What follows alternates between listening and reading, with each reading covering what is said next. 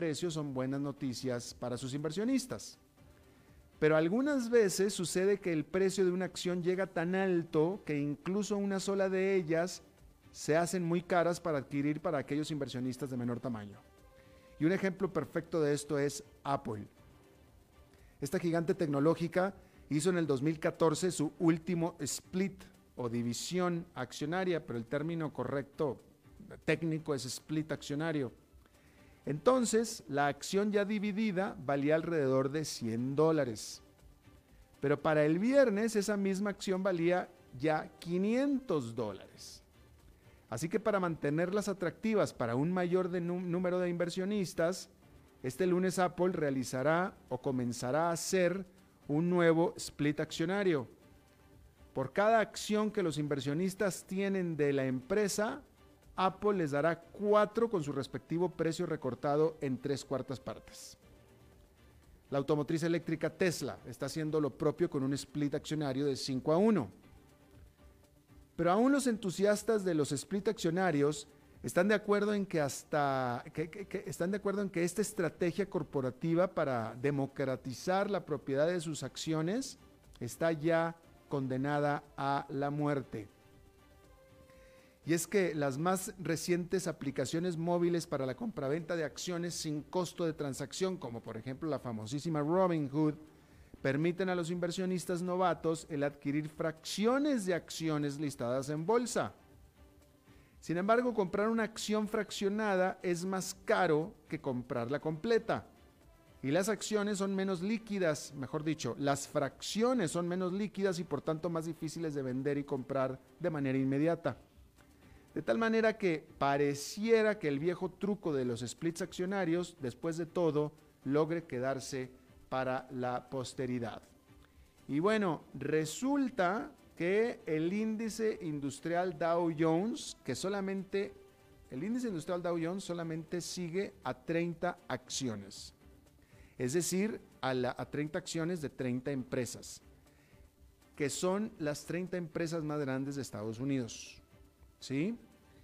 Y se trata de que en estas 30 acciones se tenga una representación fidedigna de todo el espectro productivo de Estados Unidos. ¿Ok? Bueno, pues resulta que el índice industrial Dow Jones está teniendo una eh, reforma muy, muy importante porque el 10% de sus acciones están cambiando. Es decir, salen tres acciones y entran tres. Es el 10%. Es muchísimo. ¿Sí? Entonces, ¿y todo esto sabe usted por qué? A raíz del split accionario de Apple, precisamente. Porque cuando Apple se hace, se, multiplica por cuatro, las acciones de Apple se multiplica por cuatro, entonces el índice industrial Dow Jones se hace muy pesado hacia el lado tecnológico. ¿Sí? Entonces, por tanto, Salen del índice industrial Dow Jones la petrolera ExxonMobil, la farmacéutica Pfizer y Raytheon, que Raytheon es una de defensa. Salen. Entran Salesforce, Amgen y Honeywell International. Y así vuelven a balancear al índice industrial Dow Jones. Así es que ahí lo tiene usted. Bien. Hablando de acciones, las acciones de una de las tecnológicas más importantes de China, la Tencent, han venido pues siendo apaleadas por las amenazas del presidente Donald Trump de prohibir a su popular aplicación de mensajes WeChat de los Estados Unidos o en los Estados Unidos. Sin embargo, el creciente optimismo de que dicha prohibición será de alcance limitado hizo saltar a su acción en un 6% este lunes. El salto se dio por los informes de que la administración Trump ha estado de manera privada asegurando a las empresas de su país, como Apple, que la prohibición no, no, incluirá su capacidad de hacer negocios con WeChat fuera de los Estados Unidos. Las acciones de Tencent se desplomaron casi 10% luego que el 6 de agosto el presidente Trump emitiera una orden ejecutiva amenazando en que prohibiría de su país a WeChat junto con la aplicación de videos TikTok, a menos que se vendieran a alguna empresa estadounidense antes de mediados de septiembre. A este respecto, este fin de semana, un grupo de ciudadanos chino-estadounidenses entabló una demanda en contra de la prohibición de Washington sobre WeChat. Mientras que por su parte TikTok dijo el fin de semana que demandaría en las cortes al presidente Trump por la ilegalidad de dicha orden ejecutiva. Bueno, el a este respecto, el diario Wall Street Journal reportó que la campaña del gobierno de Estados Unidos en contra de la aplicación TikTok habría tenido un principal impulsor y agitador, y ese es nadie menos que el fundador de Facebook, Mark Zuckerberg. Zuckerberg estaba planeando, según el diario Wall Street Journal, una función similar para su plataforma de red social Instagram. Y durante una semana mejor dicho, durante una cena privada en la Casa Blanca en octubre pasado, Zuckerberg estuvo comentando a los principales miembros del gabinete que TikTok, al ser China, no podía garantizar la libertad de expresión y que de hecho ponía en riesgo la supremacía tecnológica de Estados Unidos, abriendo entonces encendido la mecha de lo que después fue una guerra frontal de Washington contra TikTok que ya todos conocemos. Al respecto, el presidente de TikTok, que es estadounidense, el presidente, no TikTok, replicó en su blog que lo de Zuckerberg estaba disfrazado de patriotismo, pero diseñado para ponerle fin a la misma existencia de la aplicación en los Estados Unidos. Y pareciera que está teniendo, pues, efectividad. Parece que está funcionando el plan de Zuckerberg.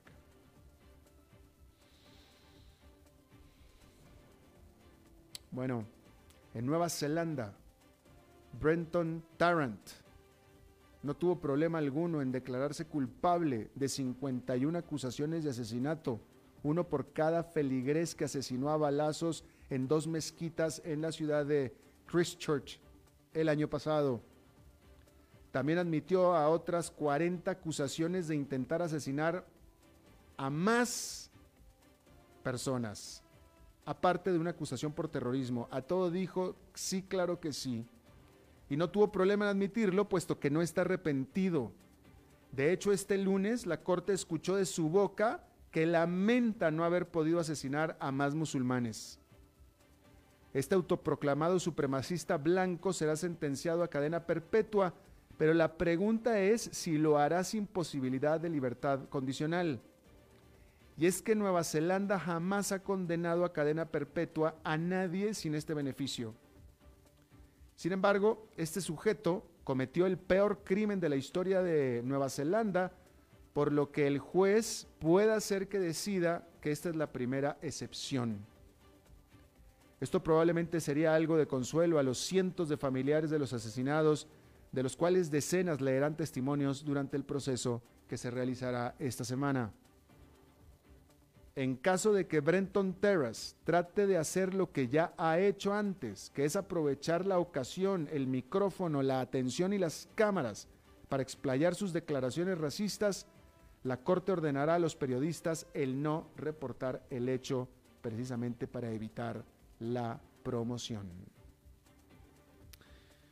Bueno, acá más cerca de casa en Perú, sus ganas de divertirse tuvieron consecuencias fatales y aunque relacionado, no fue por el COVID-19. El sábado por la noche fue una reunión de 120 personas. Más del 10% de ellas, 13, no amanecieron el domingo. Estaban reunidas de manera ilegal en la disco Thomas en Lima. 12 hombres y una mujer fallecieron aplastados cuando la policía tratando eh, de, de romper la fiesta, de romper la, reunión allanó el lugar por haber violado la orden de confinamiento, lo que desató una estampida hacia la única salida disponible con ese desenlace fatal. El presidente de Perú, Martín Vizcarra, expresó sus condolencias a la familia de los fallecidos pero también su enojo e indignación por los organizadores del evento. Al final, resultó que de los 13 fallecidos, 11 estaban infectados de COVID-19, así como 15 de los 23 arrestados. Bueno, en otra información, usted recuerda, David, ¿tú recuerdas la frase como para chuparse los dedos de Kentucky Fried Chicken? Exactamente, como para chuparse los dedos de Kentucky Fried Chicken.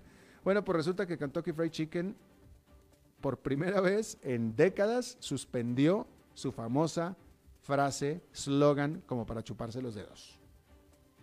¿Por qué? Maestro Limpio, ¿por qué? Exactamente, por la pandemia.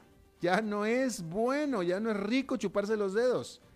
Y entonces Kentucky Fried Chicken, eh, siempre una maestra en la, en la mercadotecnia, pues ahora lanzó una nueva campaña de mercadotecnia donde en sus eh, anuncios eh, borra, borra o hace borroso el eslogan como para chuparse de los dedos, precisamente para llamar la atención. Y eso se llama mercadotecnia. O sea, entonces ahora es eh, simplemente, porque en, realidad la frase es, es tan bueno como para chuparse los, dedos. Bueno, ahora nada más le, borran como para chuparse los dedos y nada más queda es tan bueno.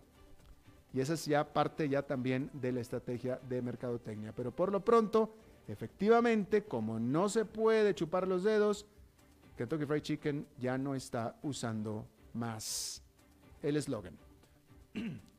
bueno, en el mundo ya sobrepasan las 800 mil personas que han fallecido por el COVID-19.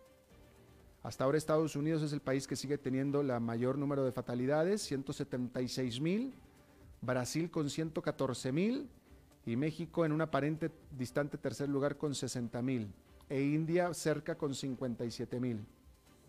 Mientras tanto, se acrecentan los temores de una segunda ola en Europa porque Francia, Italia y España están reportando los mayores números de nuevas infecciones desde al menos principios de mayo con un asunto que es de llamar la atención, que gran parte de los portadores son jóvenes, asintomáticos, que van y con su, su ansitometría, yo no sé qué palabra me acabo de inventar aquí, pero con eso de que son asintomáticos van infectan a otras gentes, los cuales sí caen enfermos. Pero hay un gran, gran número de jóvenes que no tienen síntomas y son los que están causando el problema en Europa. Y eso es eh, lo que está sucediendo en este momento. A este respecto también hay que decir que la Administración de Alimentos y Medicinas de Estados Unidos otorgó una autorización de emergencia para usar la terapia de plasma de sangre para tratar al coronavirus. Este tratamiento eh, eh, bueno, pues el tratamiento es de inyectar anticuerpos agente, anticuerpos de la sangre, bueno, anticuerpos sanguíneos a gente que está recuperándose del COVID-19. Pero son anticuerpos sacados de, gente que ya lo tuvo y que ya no lo tiene más. ¿Sí? El presidente Donald Trump asegura que este tratamiento puede reducir la tasa de mortandad en un 35%. Los reportes también sugieren, por supuesto, que eh, podría también el presidente darle un fast track, una vía rápida, a una vacuna del coronavirus que viene de Europa y todo esto está empezando a levantar sospechas de que todo esto lo está haciendo justamente antes de las elecciones de noviembre en las que él está buscando pues precisamente reelegirse. Bueno, allá en Nueva York siguen las ganancias importantes. De hecho, hay que decir que con las ganancias de hoy, tanto el Nasdaq Composite como el, Standard Poor's 500 están ya en récord. El índice industrial Dow Jones ganó 1,35%, el Nasdaq Composite subió 0,6% y el Standard Poor's 500 con una ganancia de un punto porcentual. Y de nuevo, tanto el Nasdaq como el SP500 están en récord histórico. Por tanto, también ya están en terreno positivo para lo que va del año. Es decir, ya recuperaron todas las pérdidas que habían acumulado durante el desplome de marzo y ahora ya están entregando ganancias en el terreno positivo para el año, hasta ahora. Vamos a hacer una pausa y regresamos con nuestra entrevista de hoy.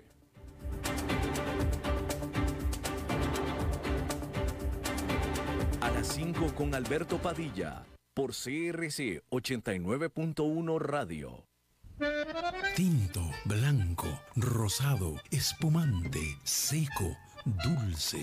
El vino es como los amigos, proviene de diferentes cepas y familias convertidas en bodegas de tradición. La Iride, una bodega personal establecida en Mendoza, Argentina, produce vino de exportación con la calidad de Mendoza, expresada en taninos frescos, frutales, remembranzas de tabaco y chocolate. Una fiesta al paladar. La Iride, vinos argentinos de tradición.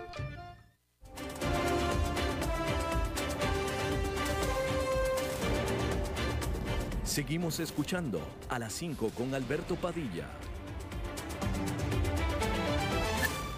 Muchísimas gracias por continuar con nosotros. Bueno, eh, esta pandemia, ah, eh, bueno, como usted sabe, tiene efectos eh, totalmente generalizados. No hay nadie, algo, esta crisis es la primera crisis de cualquiera de los que estamos vivos en este planeta, sea la edad que sea. No hay, no hay una persona que esté viva en este planeta que haya vivido una, una crisis que afecte a absolutamente la totalidad del planeta, a la totalidad de las personas y a la totalidad de los países. Eso es por, un lado, ¿no?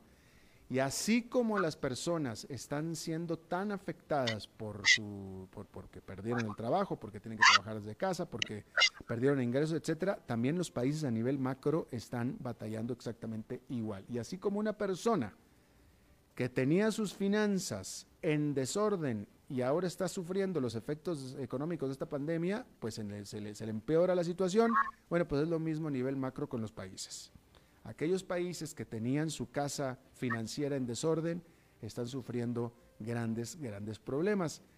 Eh, vamos a ver ahora cuáles son esos países. Por lo pronto, eh, pues hay algunos países que están en emergencia y están teniendo que recurrir a, pedir dinero, a pedir financiamiento, ¿no? A este respecto, hay que decir que eh, en Costa Rica la Asamblea, el, Congreso de Costa Rica acaba de aprobar el préstamo que ya tenía acordado el país por 500 millones de dólares con el Fondo Monetario Internacional. Afortunadamente, 500 millones de dólares, pues para, vaya, es poquito, es poquita plata, pero para Costa Rica es importante porque es un país de todo chiquito, ¿no? Yo le agradezco muchísimo que esté con nosotros a Luis Mesalles, él es economista de la firma consultora Econálisis, es columnista también. Luis, me da gusto saludarte. ¿Qué tal, Alberto? Mucho gusto, igual eh, que me hayan invitado al programa y saludos a todos los radioescuchas. Gracias. Oye, te voy a hacer una pregunta que, eh, que a lo mejor no te vas a hacer la respuesta, pero tampoco tienes por qué sabértela, pero fuera de Argentina, ¿es Costa Rica el único otro país que le está pidiendo dinero al FMI de, Latinoamérica? Eh, no estoy seguro, pero probablemente sí. Yo probablemente sí la lista selecta de países que estamos bastante, bastante comprometidos con esta pandemia. Claro. Ahora, eh, este no es una, aclaración. Eh, eh, lo que lo que lo que el FMI hizo por Argentina y ha hecho hizo por Grecia también, etcétera, es un rescate, ¿no? Es, un rescate. Este este este no es un rescate para, para Costa Rica. Este, este es un este es un crédito normal financiero entre una institución financiera y un país. ¿Es así?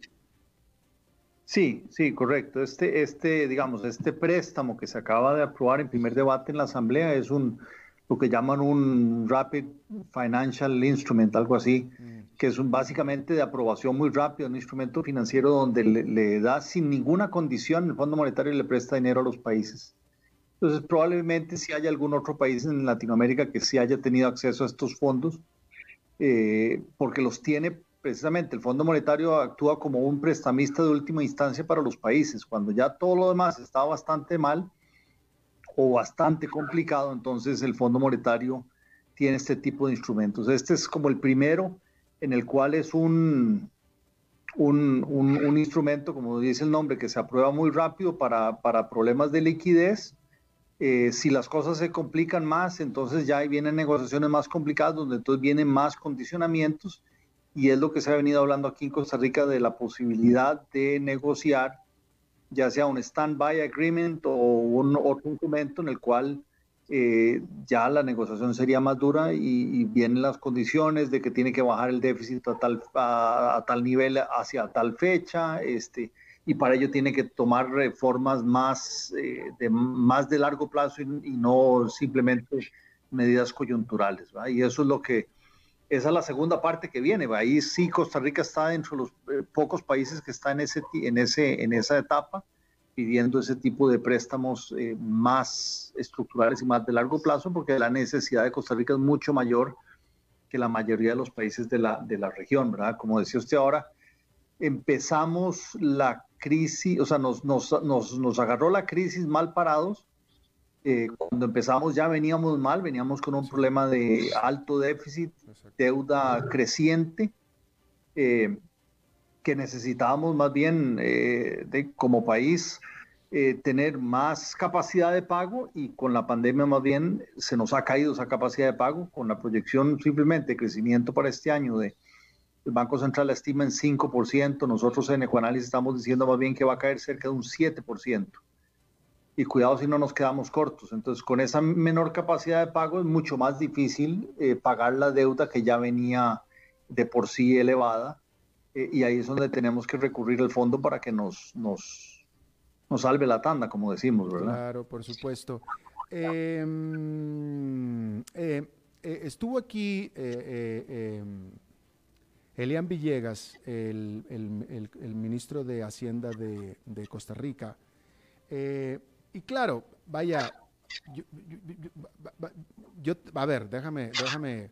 Yo creo que Elian Villegas ha sido, eh, ya lo conocíamos desde antes como presidente del INS, eh, y, él siempre ha sido muy, muy directo al hablar, hay que decir que siempre ha sido muy directo al hablar, ¿no? Pero en esta ocasión ya como, como ministro de Hacienda, que también fue directo, pero él dijo que él estaba no tan alarmado, porque lo estaba yo confrontando con los dichos del exsecretario de Hacienda, del exministro de Hacienda, Rodrigo Chávez, que lo acabo de escuchar la semana pasada, que volvió a repetir que la situación es muy apremiante y que como van las cosas, sí o sí Costa Rica va a ir a un default, o sea, como van las cosas así en este momento. Y, y, Elian era, él, era, me dice, es que no está tan mal la situación, no está tan mal, ahí vamos, vamos bien, estamos haciendo cosas, etcétera. ¿Tú de qué lado estás? Supongo que es la pregunta que te haría, Luis. A ver, yo estoy más del lado de Rodrigo, tal vez no tan, tan alarmista como él, pero sí creo que las condiciones del país son bastante críticas eh, y que si no se toman medidas fuertes, sí podemos caer en, en un default. O sea, Rodrigo Chávez lo le he escuchado decir ya prácticamente que ya vamos a caer en default. Yo no estoy tan, tan de ese extremo, pero me parece que el gobierno y desde la salida de Rodrigo Chávez como ministro de Hacienda y con la entrada de Elian Villegas, eh, como que le ha querido bajar el tono, ¿verdad? Y no está, no, no, dice que no está tan alarmado y como que hay tiempo, parecen decir que hay tiempo para tomar acciones y las acciones que están planteando me parece a mí que son relativamente light, eh, me parece que ahí se equivocan. O sea, yo sí estoy más del lado de que, de que si no se toman acciones fuertes, y de, acciones fuertes estoy hablando de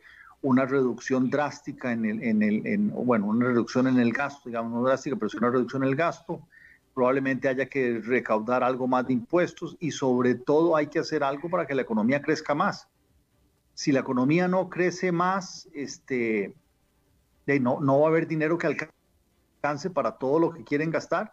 no va a haber dinero que alcance para poder pagar los impuestos que algunos dicen que quieren cobrar. Eh, y de, vamos a caer, y cada vez el peso de la deuda se va a hacer mucho más fuerte para, y, caeríamos, y podríamos caer en un default. Los números son, digamos, más, para este año si el gobierno logra la aprobación de endeudamiento, incluyendo estos 500 millones del fondo, algunos otros del BID, del BESI, de la CAF, de la agencia francesa, etcétera, más o menos como en 2.500 millones de dólares, este año lo pasamos, y tal vez es donde tal vez no siente tanta urgencia. El problema es el año entrante, donde el déficit proyectado va a andar en el orden de 3.500 a 4.000 millones de dólares, y además el gobierno tiene vencimientos de otros 3.500 a 4.000 millones de dólares. Todo eso representa como el 12% del, del, PIB, este, que, a ver, otra vez, o sea, si el PIB se hace más pequeño porque la economía sigue decreciendo, porque la economía no se reactiva, porque la economía, porque la gente tiene miedo a salir a, consumir, a, a, a comprar, entonces de no, la economía no va a tener capacidad para poder financiar esos 7, eh, 8 mil millones de dólares que el gobierno tiene que eh, captar en deuda nuevos. Y la vía de endeudamiento del exterior tampoco está tan fácil, porque bueno, ya, ya vimos este año eh, 2.500 millones se pueden aprobar, pero para el año entrante, si no es a través del fondo que nos puede aprobar otros mil y pico de millones. Eso nos abriría, tal vez las puertas para algo más de endeudamiento, pero aún así hay que recurrir al mercado interno a terminar de, de financiarse. Y en una economía deprimida, él no va a tener capacidad de ahorro para suplir todas esas necesidades del gobierno. Y ahí es donde sí estamos en problema y hay que tomar decisiones más fuertes, creo yo, del lado del gasto que el gobierno no ha querido hacer. Claro, fíjate que para poner, para poner este, las cifras en contexto, tú estás hablando de necesidades de financiamiento en el corto plazo o en el mediano plazo de 7 u 8 mil millones de dólares. Eh, y este crédito que se está aprobando del Fondo Monetario Internacional es nada más por 500. Es decir, que es nada, es, es, una, es una fracción. Sí. Y, y, lo que ha costado, ¿verdad? Porque entonces los diputados eh, exigen otras condiciones y se echan para atrás y, eh, o sea, no, no fue fácil. Ahora, un acuerdo con el fondo más fuerte que este, este acuerdo rápido o este préstamo rápido, ya con ciertos condicionamientos, eh, la lucha política en la Asamblea va a ser bien complicada. ¿ah? Y, creo que andan como mil y pico de mil doscientos millones lo que puede, lo puede ser. tampoco es un monto eh, que cubra todo, no es súper extraordinario, pero y, y, todavía complicándose en la Asamblea, me parece que eso va a ser difícil. Decía Rodrigo Chávez, que lo estaba, te digo, escuchando la semana pasada, él dice que para poder evitar default, sí o sí se tienen que hacer las tres cosas y de manera importante. Uno, aumento de impuestos de manera importante. Dos, recorte de gastos de manera importante. Y tres, financiamiento de manera importante. Las tres.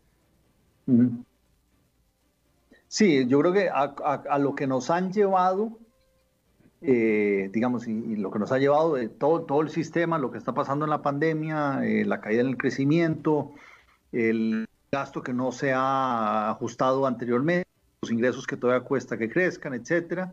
Eh, ya no, o sea, uno como ministro de Hacienda, yo creo que no se puede descartar ninguna de las opciones. Pretender que se va a hacer únicamente por la vía de bajar gastos final de sí, uno, dice, uno cree que hay mucho que hay que hacer en eh, por ese lado, pero no alcanza para cubrir el hueco. Eh, pretender que se va a hacer todavía aumento de, impuestos tampoco va a alcanzar porque al final eso tiene un efecto recesivo eh, y si la economía crece menos, pues entonces menos capacidad de pago de impuestos, menos que recauda el gobierno. Entonces tampoco se puede hacer demasiado por ese lado. Lo del financiamiento es una alternativa como para decir, bueno, eh, y ahí es donde el Fondo Monetario juega un, papel importante de prestar ese dinero y decir, bueno, le presto este dinero mientras los efectos positivos de las reformas que usted está tomando eh, toman efecto. Eh, Hola, se nos cayó la, se nos cayó, ¿no? Crédito ayuda para eso, pero si el crédito se hace sin, sin ayuda, sin, sin tomar las acciones correctas, es nada más patear la bola un par de años y después vamos a tener la bola encima de, de nosotros. Claro. Eh, Luis, en el caso de Argentina, y, y, me refiero a Argentina porque es el caso más, uno, más vivo y dos, más reciente, pero antes de Argentina era el caso y la historia de América Latina, eh, que es eh, la, la, la la variable más palpable para la gente, para el consumidor, de que las cosas realmente están mal es cuando la moneda se empieza a devaluar. Y en Argentina sí es, porque Argentina ahorita está mal, mal, mal, pero mientras no se devalúe fuerte el peso, ahí están más o menos tranquilos los, argentinos, más o menos digo yo, porque cuando, cuando, empieza a devaluarse de manera importante es cuando realmente se sienten ellos desdichados, ¿no? Y lo mismo fue antes cuando pasaba lo mismo en el resto de los países de América Latina. En Costa Rica no se devalúa la moneda nacional. No. No, no, no, no, ha sido por ese lado el, efecto todavía, ¿verdad? Eh, a ver, por, varias razones. Una, una, yo creo que la, parte de comercio exterior, Costa Rica lo ha hecho relativamente bien. Eh, ha diversificado sus exportaciones, no dependemos de un solo producto de exportación, un commodity, ¿verdad? Este, casi que lo que más nos ha afectado esta pandemia es la parte de turismo, donde sí teníamos, eh, habíamos tenido mucho éxito, pero bueno, no dependíamos solamente del turismo, la exportación de servicios nos ha ido relativamente bien eh, y algunos otros productos de exportación. Eh, luego, bueno, y en ese sentido, entonces no hay una falta importante de visas. Lo otro es la confianza en los mercados eh, financieros locales, este, donde la, vamos a ver, en, Argentina tal vez depende más de la parte de, deuda externa y un ligamen más con, con, los mercados financieros internacionales y la huida de capitales fue, ha sido siempre usualmente más fuerte. Tal vez ha sido más la desconfianza eh, de la gente en su gobierno que se ha reflejado en, una huida de, capitales que hace que entonces la moneda se, dispare. Aquí en Costa Rica, curiosamente, a pesar de lo, mal que venimos de la parte fiscal, eh, la gente sigue de alguna manera confiando en el gobierno y sigue apostando a la compra de, títulos de deuda tanto interna como externa, este, y no hemos sufrido esa huida de capitales. Eh, pero donde yo decía al principio de la respuesta a estas preguntas, oye Alberto, de que no, todavía no, es que eh, conforme nos vamos acercando más al precipicio y se ve que no se toman las decisiones drásticas que hay que tomar, eh, incluso que hay gente proponiendo que lo que hay que hacer es utilizar la maquinita de hacer dinero del Banco Central para financiar al gobierno, ¿ah? Eh, que es en lo que Argentina eh, usualmente ha pecado enormemente, donde ponen al Banco Central con un criterio político más que técnico a imprimir gran cantidad de dinero, la gente con ese dinero, eh, ¿qué es lo que hace? No, no, no le tiene confianza a la economía, no hay actividad económica, lo que hace es comprar divisas externas y tratar de sacarlas del país.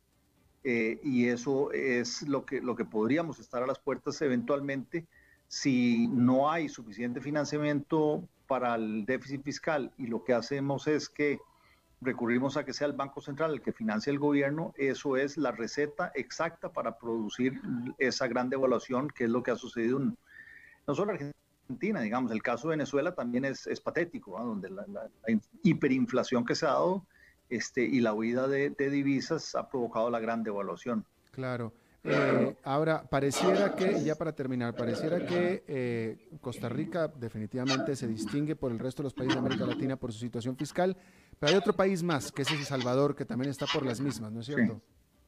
Sí, sí, El Salvador también, igual que nosotros.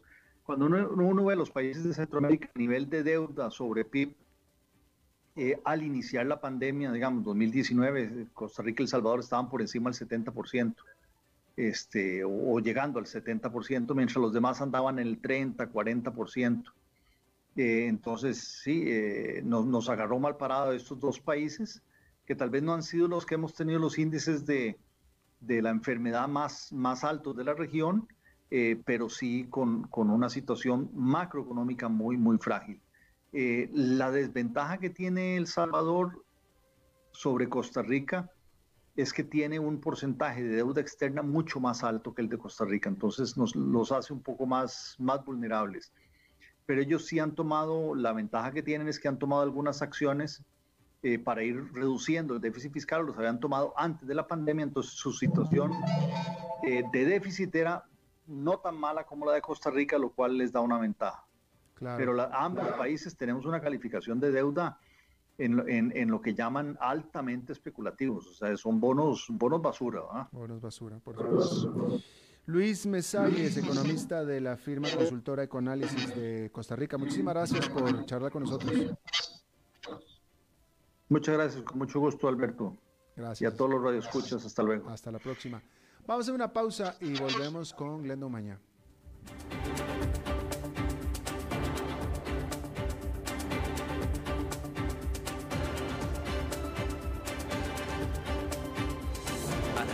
Con Alberto Padilla por CRC 89.1 Radio.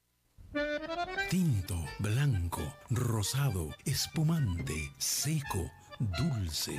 El vino es como los amigos, proviene de diferentes cepas y familias convertidas en bodegas de tradición. La Iride, una bodega personal establecida en Mendoza, Argentina, produce vino de exportación con la calidad de Mendoza, expresada en taninos frescos, frutales, remembranzas de tabaco y chocolate. Una fiesta al paladar. La Iride, vinos argentinos de tradición.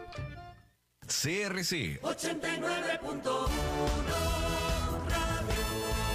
Oyentes informados. El agua es vida, salud y bienestar.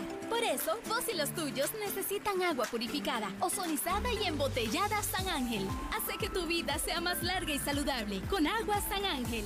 Disfrútala naturalmente y viví una experiencia con agua purificada San Ángel. Pureza que se siente. Búscanos en Facebook como Agua San Ángel.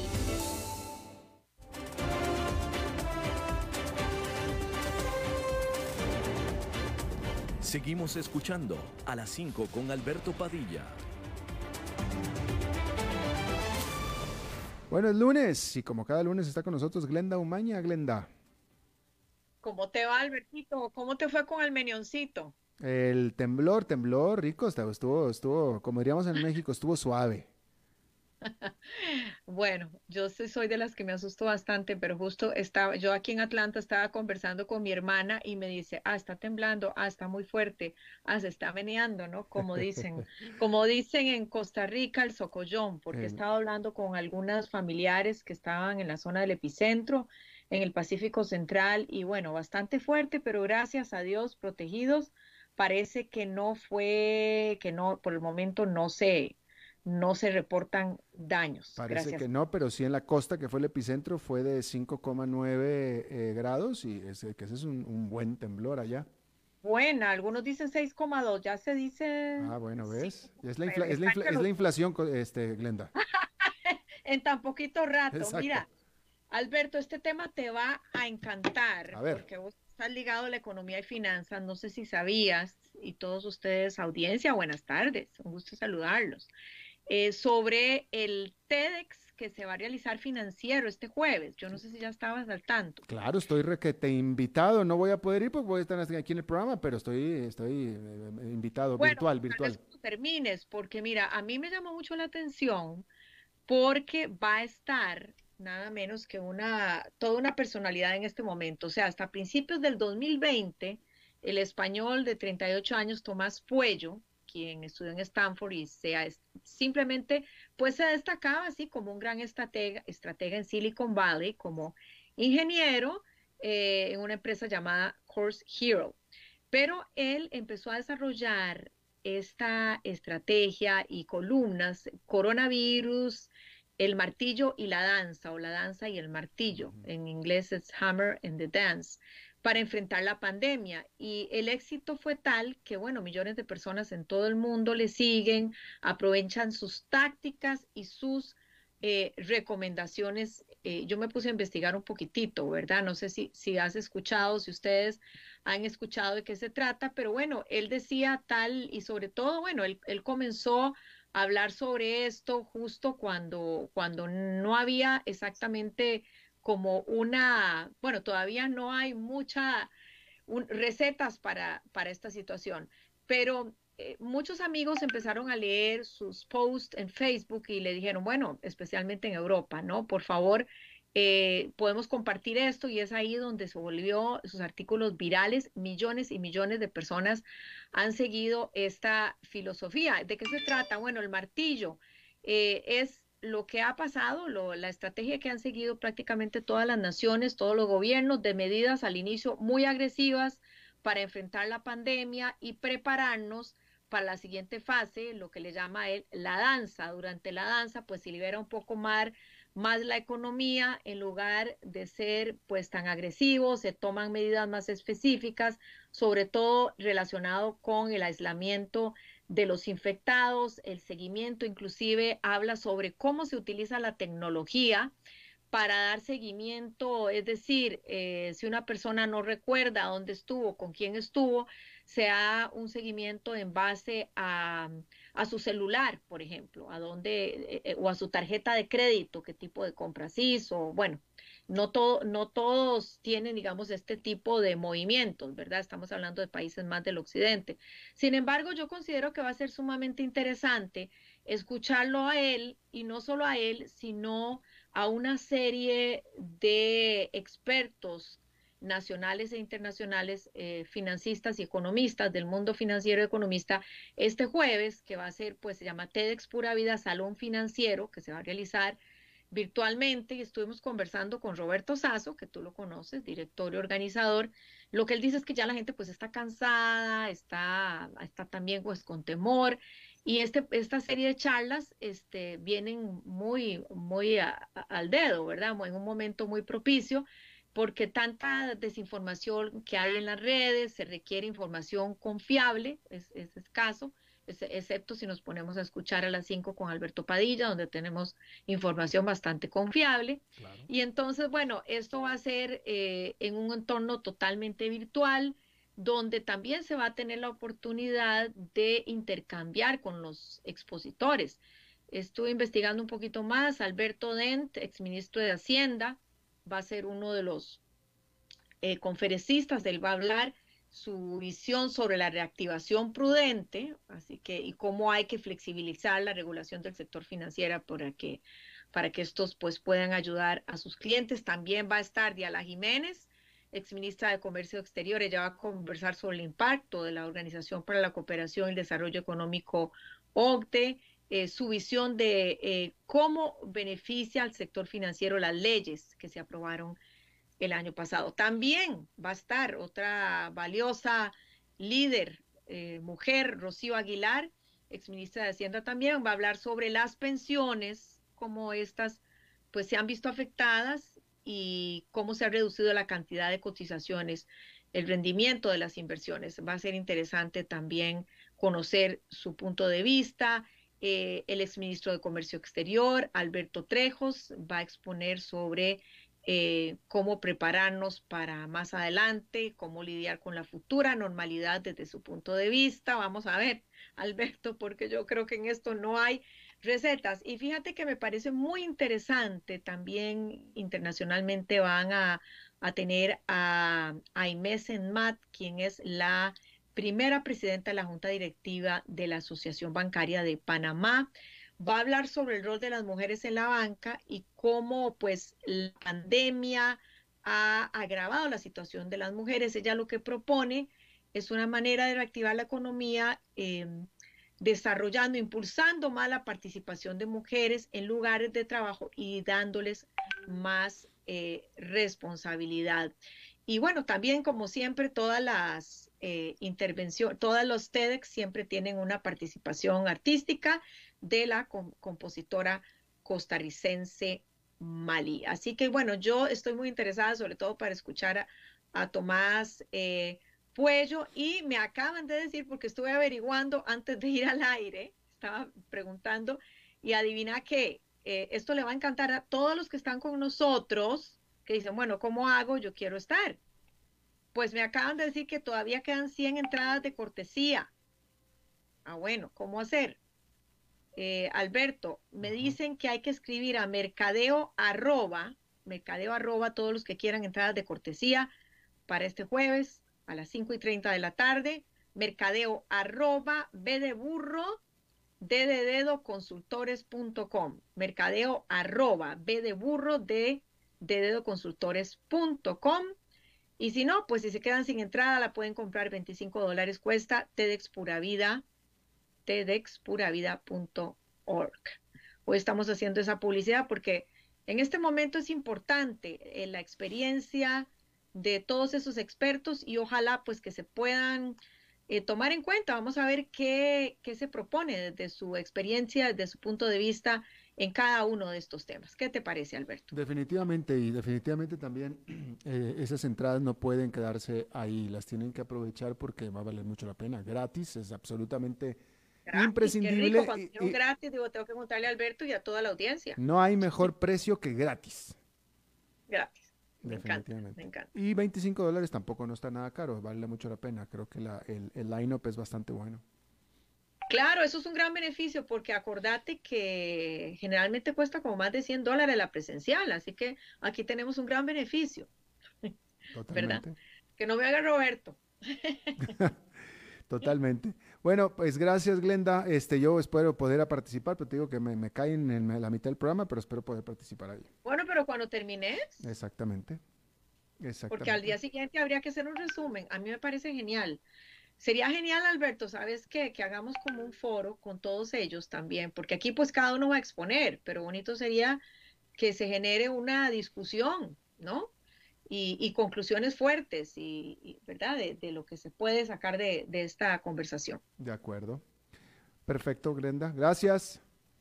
Un abrazo para ti. Igualmente también para ti, gracias. Bueno, eso es todo lo que tenemos por esta emisión de A las 5 con su servidor Alberto Padilla. Muchísimas gracias por habernos acompañado. Espero que termine su día en buena nota, en buen tono y nosotros nos reencontramos en 23 horas. Que la pase muy bien.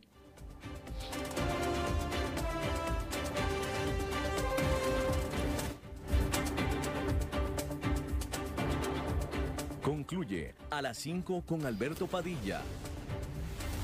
Un programa diseñado con el objetivo de llevarte diariamente un tema de actualidad, acompañado siempre de reconocidos editorialistas, de lunes a viernes a las 5 de la tarde por CRC 89.1 Radio, a las 5 con Alberto Padilla.